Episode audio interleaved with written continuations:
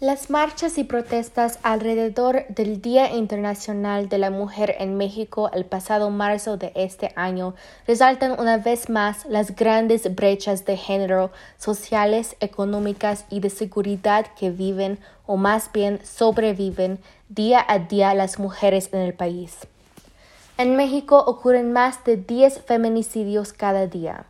Las últimas encuestas del INEGI detallan que 66 de cada 100 mujeres de 15 años o más de edad que viven en el país han sufrido al menos un incidente de violencia a lo largo de la vida.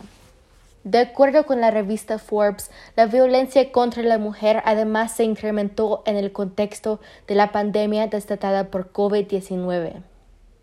La violencia de género es muy prevalente en nuestra sociedad y es reconocida por todos como un área donde se requieren medidas urgentes. Pero ¿qué factores están detrás de esta terrible situación? Hoy le hablaré de uno solo de ellos, la vulnerabilidad económica que tienen muchas mujeres. Los resultados de varios diagnósticos elaborados por organizaciones internacionales como la CEPAL y Banco Mundial muestran que el estatus económico de las mujeres, medido por su participación en la fuerza laboral o sus ingresos potenciales en relación con los de los hombres, tiene un impacto en la violencia de género. Veamos algunas cifras críticas de esos estudios. La participación de la mujer en el mercado laboral no solo se encuentra por muy por debajo de la de los hombres, sino también por debajo a la de otros países comparables.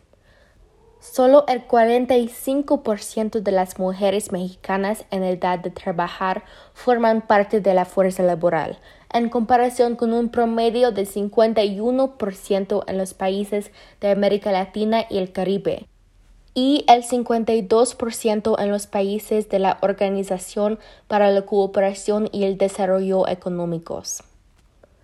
¿Qué está detrás de esta mala situación para la mujer en el mercado laboral en México?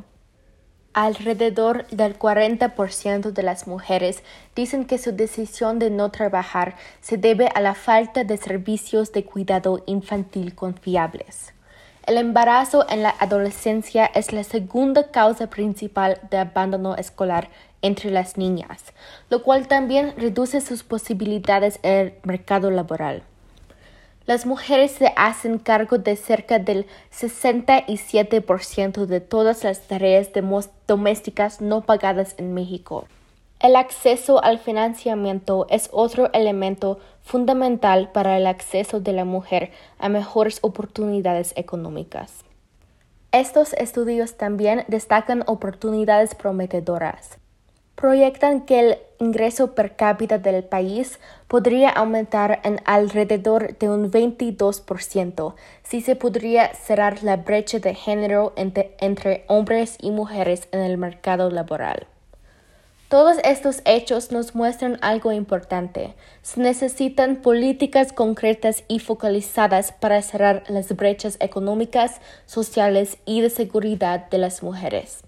Y estas deben ser parte integral de una estrategia de desarrollo inteligente para México.